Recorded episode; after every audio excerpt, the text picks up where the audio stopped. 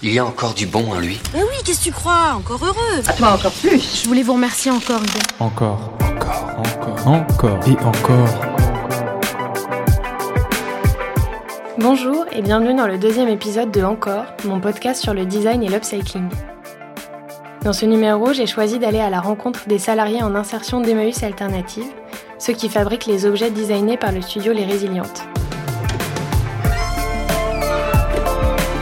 Pour ça, je suis retournée à la ressourcerie, dans le deuxième arrondissement de Paris, rue Léopold Bellon, pour me glisser entre les portants de vêtements et monter tout au fond par un petit escalier qui tourne sur lui-même. Ils sont là, à 4 ou 5, affairés sur des machines à coudre.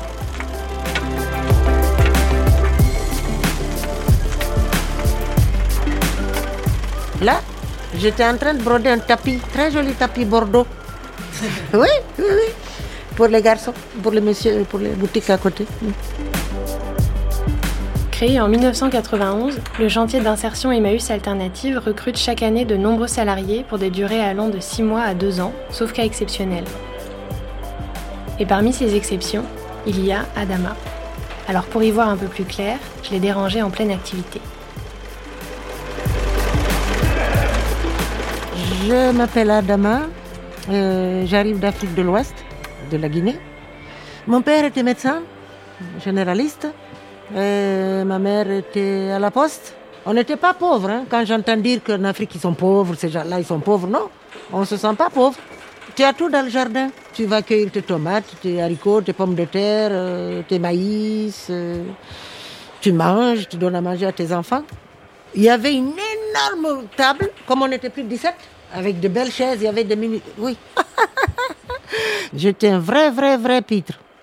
Euh, le soir, euh, par exemple, quand les parents étaient réunis le soir, euh, nous, il n'y avait pas de télé, il n'y a pas de trucs et machin. Donc, on, on faisait danser Adama. On chante, on danse, on raconte des histoires dans la cour. Et il n'y a que moi qui avais la permission, parmi les, autour des vieux, des âgés, à faire le pitre. Toute mon enfance, j'étais sur scène. J'ai fait du théâtre à l'école, euh, pour la ville, pour euh, le- on allait au festival. Et puis jusqu'en 77, j'étais l'actrice principale du théâtre de l'école. Quand je suis partie à l'âge de 20 ans, après le bac, je suis arrivée d'abord en Côte d'Ivoire, après à Paris. Euh, et à Paris, me de- quand j'allais faire des castings pour continuer ce que je sais faire, parce que c'est tout ce que je savais faire hein, après le bac, on me dit Ah, il n'y a pas de rôle pour noir. Adama, c'est une artiste, une comédienne, une photographe, une brodeuse, elle sait tout faire. Mais quand elle est arrivée ici, elle a dû laisser tomber son rêve de monter un jour sur les planches. Personne ne voulait l'embaucher, nulle part. Trop petite, un accent trop prononcé, enfin bref, il y avait toujours un problème. Alors en 2001, après des années de petits boulots, elle s'est mise à une drôle d'activité, recycler les sacs plastiques pour faire du crochet. C'est ainsi que Adama Création est née. 12 modèles de ces sacs ont même été achetés par Monoprix pour être fabriqués et vendus partout en France. Et puis un jour, en 2017, grâce au travail d'un employé de Pôle emploi au PLI, le plan local pour l'insertion et l'emploi, son CV est arrivé sur le bureau d'Eugénie. Sur mon CV, j'avais marqué les loisirs, euh, peinture, cuisine, euh, danse, des trucs comme ça. Un jour, il me dit, vous savez coudre? Je dis oui. Il a envoyé mon CV chez Emmaïs. Et la dame, la patronne, la chef qui, recrute, il, a, savait que euh, j'avais un truc à ma création où j'ai recyclé euh, pendant plusieurs années des sacs plastiques, les sacs poubelles. Je donnais des cours dans les écoles. Et dès qu'elle a vu, elle a reconnu, elle me dit Ah, ça me plaît, dès qu'une place se libère, je vous prends. Dans cet espace de travail, une personne s'est avancée vers moi. Il s'agit de la directrice de cet atelier, Géraldine. Après m'être présentée, elle a fait de même. Bonjour, je suis Géraldine, euh, je suis chef d'atelier aux Résilientes depuis euh, près d'un an. Mais j'ai intégré donc les Résilientes, ça fait maintenant euh, trois ans. J'ai passé deux, deux années en tant que bénévole et donc une, une année en tant que chef d'atelier. J'ai fait une reconversion euh, professionnelle à, à 40 ans. Euh, je me suis formée sur trois ans au métier de designer textile. Et suite à ce diplôme, j'ai souhaité vraiment continuer dans le travail de la matière et uniquement dans le réemploi. À l'issue de mon diplôme, j'ai cherché une structure qui pourrait euh, m'accueillir, non pas en tant que stagiaire, parce que j'estimais que j'avais un peu passé l'âge, mais en tant que bénévole.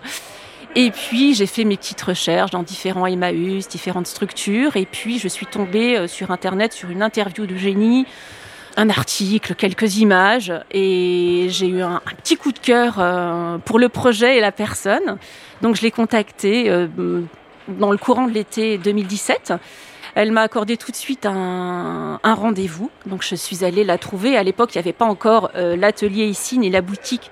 Donc je me suis rendue à l'atelier de Montreuil.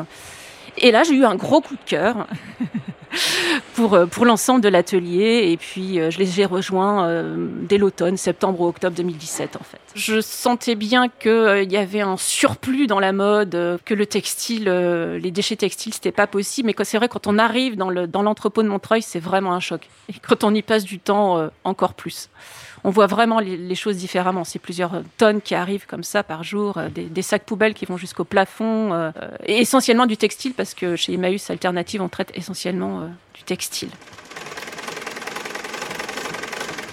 J'ai vu des tonnes et des tonnes de laine. Je rentre chez moi, je rêve. Qu'est-ce que je peux faire avec toute cette laine? Je t'avais raconté.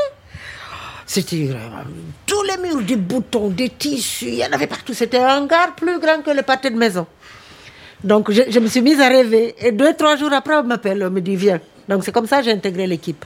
Et Jenny m'a fait venir comme ça, l'air de rien. Je savais pas que c'était pour euh, presque un entretien. Il m'a dit, elle m'a dit viens, assieds-toi, nous a brodé, on a brodé comme votre tapis. C'est comme ça, ils m'ont pris en fait. Elle ne savait pas que je tricotais, je crochette et tout ça. Au départ, elle voulait juste euh, que j'aide. Il y avait une femme euh, en insertion, une, la femme là qui était ma, un peu. Euh, on l'a brodé, je lui ai montré, je lui ai appris. Et après, on m'appelle, on me dit Tu travailles avec nous. J'ai remercié Dieu. Je pense qu'Adama, quand je suis arrivée bénévole, elle est arrivée juste après, peut-être quelques semaines. Donc ça fait euh, trois ans qu'on vit ensemble. Hein. Hein, c'est ça, parce que euh, l'atelier est très exigu. Et je pense que je la vois plus que mes enfants. Donc on fait un bon bout de chemin ensemble. Et ben, je trouve qu'on forme une bonne équipe. Hein. Après, voilà, elle est à côté de moi. Elle va pas oser le dire le contraire. Quand j'arrive le matin, avant même que je sache que je suis fatiguée ou malade, elle, elle le voit. Assieds-toi, tu veux un café T'es pas très bien aujourd'hui Non, non, on s'entend bien. Elle voit, elle observe. Elle anticipe.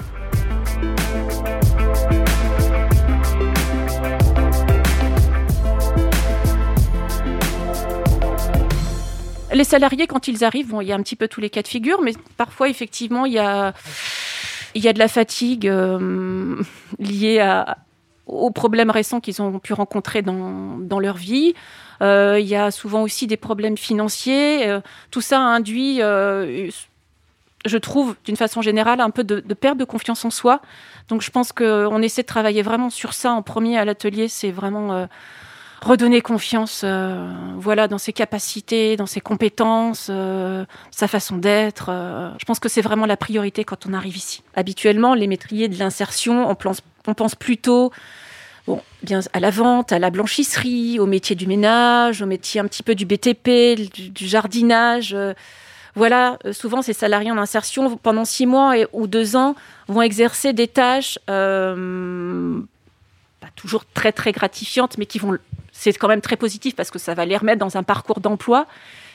Mais, mais voilà, je pense que c'est un petit peu la différence ici, c'est euh, d'avoir la chance euh, d'exercer euh, des, métiers manuels qu'ils ont parfois l'opportunité d'exercer auparavant. Moi, je suis artiste sans me vanter, sans prétention. Ici, je suis dans mon domaine, les créations.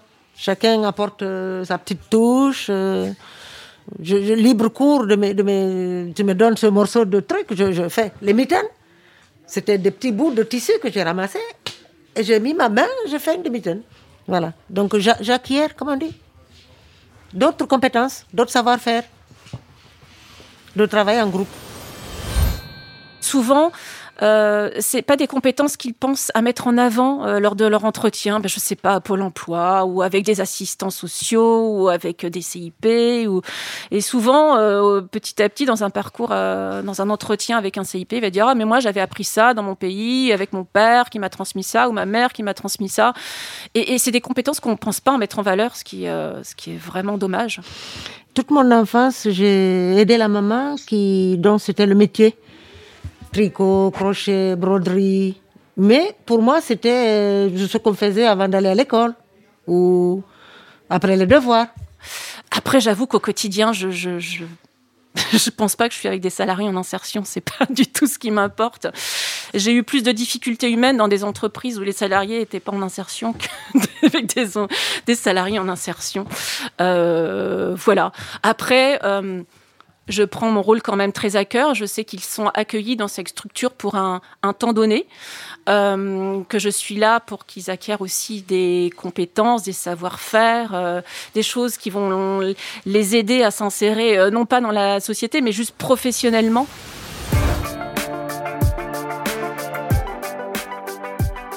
Pour mon mémoire, j'avais besoin d'en savoir plus et d'y présenter toutes les composantes de cette forme d'économie sociale et solidaire. Alors j'ai demandé si je pouvais discuter avec la responsable des ressources humaines pour que je comprenne comment se pense le réemploi à la racine même d'Emmaüs Alternative. Je suis Adeline Baki, je suis la directrice des ressources humaines et de l'insertion professionnelle de l'association Emmaüs Alternative. Cette DRH aux cheveux blonds, c'est elle qui supervise les insertions de près de 200 personnes par an. J'ai donc profité de sa visite aux résilientes pour lui poser quelques questions. Le principe d'un chantier d'insertion, euh, c'est destiné en fait aux personnes qui sont exclues euh, de la société d'un point de vue emploi. Donc le chantier d'insertion va recruter en contrat durée déterminée d'insertion. Donc c'est des contrats qui ont une durée entre 6 mois et 24 mois, voire plus pour certains publics, publics handicapés, publics seniors par exemple. Et sur le chantier d'insertion, on va les recruter Durant leur accompagnement au sein de l'association Emmaüs Alternative, ils vont être accompagnés professionnellement par un chargé d'insertion professionnelle, donc qui va s'occuper d'élaborer avec eux un projet professionnel. Donc ça comprend des ateliers collectifs sur la recherche de secteurs d'activité qui peuvent être intéressants. Ça va comprendre un plan de formation, des périodes d'immersion dans des entreprises, des rencontres avec des partenaires et un rôle avec l'encadrant technique qui, lui, va former le salarié sur le poste de travail à différentes compétences et notamment des compétences transférables pour le milieu ordinaire de l'emploi. Le profil des personnes qu'on accueille euh, est vraiment varié, c'est-à-dire que vous allez avoir à peu près 60% de femmes, pour la plupart isolées, avec des enfants à charge, donc avec des problèmes de garde d'enfants. Vous allez avoir aussi à peu près, nous on accueille environ 45% de nos salariés ont des graves problématiques de santé, qu'ils soient handicapés ou non, mais en tout cas ils ont des problématiques de santé qui freinent leur insertion dans le monde professionnel. Il y a également des euh, personnes accueillies qui sont réfugiées, donc pour le coup à peu près 15% de nos effectifs. On a beaucoup de salariés également qui n'ont pas travaillé depuis euh, plus de 5 ans les publics sont vraiment divers, mais ils ont vraiment ce point commun d'être vraiment exclus de l'emploi depuis de nombreuses années en France. En général, quand le, salarié arrive dans l'équipe, on essaie euh, juste s'adapter à ses compétences. Parce qu'effectivement, on peut tomber sur quelqu'un qui n'ait pas de compétences de couture, ou même si on cherche plutôt des profils manuels, il se peut qu'un salarié n'ait jamais touché une machine, ni familiale, ni industrielle. On va s'adapter à ses compétences. Ça va être purement dans un premier temps un travail manuel. Après, si le salarié veut passer plusieurs mois à faire des choses manuelles, il n'y a aucun souci. S'il veut passer à la machine, euh, on est là pour lui transmettre des choses aussi. Mais vraiment... Euh, trouver une, activité dans un premier temps, surtout ils se sentent à l'aise et qu'ils ne le mettent pas en difficulté. Je pense que c'est ça vraiment euh, l'important. C'est cette prise de confiance. Je pense qu'on insiste vraiment euh, avec Eugénie euh, là-dessus. Quand ils arrivent, euh, notre public, il y a un gros problème sur leur estime. Ils n'ont plus confiance en eux. Ça fait des années qu'ils n'ont pas travaillé. Pour les personnes qui sont réfugiées, c'est du polytraumatisme. Donc, on a des orientations vers des centres psychologiques et psychiatriques. Après, on a des personnes euh, aussi qui peuvent aller bien psychologiquement, parce qu'on peut être aussi dans un chantier d'insertion à aller bien. C'est une petite erreur de parcours ils ont besoin d'un tremplin. Ça va vraiment dépendre euh, de la personne. C'est très individuel. Si j'ai des lacunes sur un truc, je me lève, je demande à Géraldine, comment on fait ça? C'est-à-dire qu'ici, on travaille ensemble et non séparément. On s'entraide. Moi aussi, deux ou trois fois, on m'a demandé comment on fait ça. Je montre. Les cravates en soie là, que vous avez vu en bas, les colliers, tout ça. Ça, ça aussi, c'est parce qu'on on recycle tout en Guinée. Moi, d'un point de vue personnel, euh, pour ma petite histoire, j'ai travaillé avant d'être chez Emmaüs Alternative pendant 13 ans en agence de communication et en start-up. Donc, Autant vous dire que j'ai fait le grand écart avec Emmaüs Alternative euh, et l'insertion professionnelle. Et c'était un choix de ma part, parce qu'en effet, on parle d'humain et en fait, j'adore mon métier de ressources humaines, mais je m'y retrouvais plus dans cet euh, univers que sont les startups et les agences.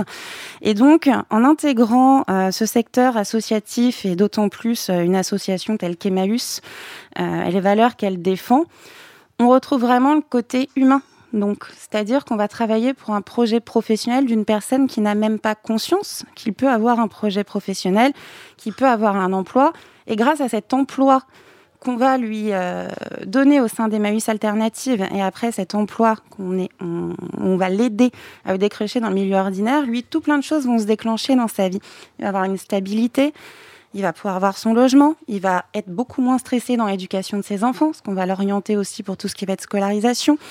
Donc ça apporte vraiment un bénéfice euh, personnel. Je fais de l'humain, mais vraiment. Et donc on retrouve le sens noble des ressources humaines, et euh, ça c'est vraiment merveilleux. J'avais une fausse image du salarié en insertion. Euh, pour moi, c'est celui qui va arriver systématiquement en retard, qui va avoir un problème peut-être de savoir-être avec l'équipe, de je sais que ça existe, voilà, pour euh, dialoguer avec euh, d'autres chefs d'atelier, euh, d'autres encadrants techniques. L'image que je m'étais faite du salarié en insertion n'est pas celle que je trouve sur le, sur le terrain. Il faut réapprendre donc en effet tout ce qui va être retard et absence injustifiée. Euh, par exemple, euh, on, ne nous appelle pas toujours quand un enfant est malade, alors qu'en plus, ce sont des absences qui sont tout à fait justifiées, autorisées, euh, Code du travail et convention collective, mais on nous appelle pas. Ou sinon, il va y avoir le tutoiement. Par exemple, vous pouvez avoir des chauffeurs, quand ils vont chez les particuliers récupérer les dons, ils vont les tutoyer mais parce que peut-être que dans leur pays, c'est pas la culture de vous voyez, il y a peut-être même pas de vouvoiement, donc ils ne se rendent pas compte. Euh, donc ça va être ces choses-là, c'est vraiment minime, c'est juste les codes professionnels. Donc on, on, fait une formation assez fréquemment qui s'appelle la formation attitude de service, où on réapprend vraiment tous ces codes et le milieu professionnel. Et nous aussi, nos chargés d'insertion mènent des ateliers pour leur réapprendre euh, toutes ces petites choses qu'on peut oublier quand on n'a pas travaillé depuis de nombreuses années. J'ai vu arriver des femmes, euh, des hommes, euh, entre, entre, euh, entre 32 et, et 62 ans. Voilà. Et puis d'origine géographique diverses. C'est très cosmopolite actuellement à l'atelier. Adama est guinéenne. Angela vient du Nigeria. Nous avons Raoul qui vient de Bolivie, Maria qui vient d'Équateur. Et nous avons, mon Dieu, mon Dieu, Raymond qui est chinois. et Géraldine qui est du 94. Voilà. c'est difficile de composer hein, parce qu'on vient de tout horizon. Hein. Comme elle a raconté tout à l'heure, euh, chacun, c'est comme si on avait fait un casting d'une personne de chaque pays. Voilà, et on arrive à travailler ensemble et moi aussi, je travaille avec tout le monde. Au sein du chantier d'insertion, vous avez plusieurs métiers. Vous pouvez être agent administratif, agent d'accueil. On a des métiers aussi de trieur pour récupérer tous les dons que les personnes font à Emmaüs. Donc des trieurs textiles, des trieurs accessoires, euh, des trieurs objets. On a également des chauffeurs-livreurs pour euh, s'occuper du réapprovisionnement de toutes nos boutiques. On a une équipe de couturiers, euh, une équipe de confectionneurs et des agents d'entretien. On apprend beaucoup de nos salariés et toutes leurs compétences. On se bloque absolument pas sur leur précédente expérience parce que euh, ce n'est pas notre rôle et toutes les compétences sont transférables. À l'heure actuelle, euh, on a des vélos qui sont abîmés dans l'atelier et on s'est aperçu qu'on avait un salarié, il savait réparer des vélos et réparer les vélos dans son pays. Donc maintenant, on va créer ce petit pôle en plus de réparation de vélos. Donc on apprend vraiment beaucoup des autres et on n'est pas là vraiment pour les brider, les frustrer ou quoi que ce soit. On va prendre en compte toutes leurs compétences et essayer à la fois de travailler un projet professionnel qui correspond à leurs compétences, mais également voir comment leurs compétences peuvent être mises au service d'Emmaüs Alternatives. Je, participe, je suis très contente qu'on me demande de participer euh, au tapis parce que ça prouve qu'ils euh, ont confiance en mon travail, mon savoir-faire. J'ai fait une des parties. On était trois, chacun a fait un bout pour que ça s'harmonise, que ce soit. C'était un quatre mains. Voilà, quatre mains d'ailleurs, oui. Pour que ça s'emboîte ou que ça soit harmonieux. Ça rejoint un peu les broderies qu'on faisait. Hein.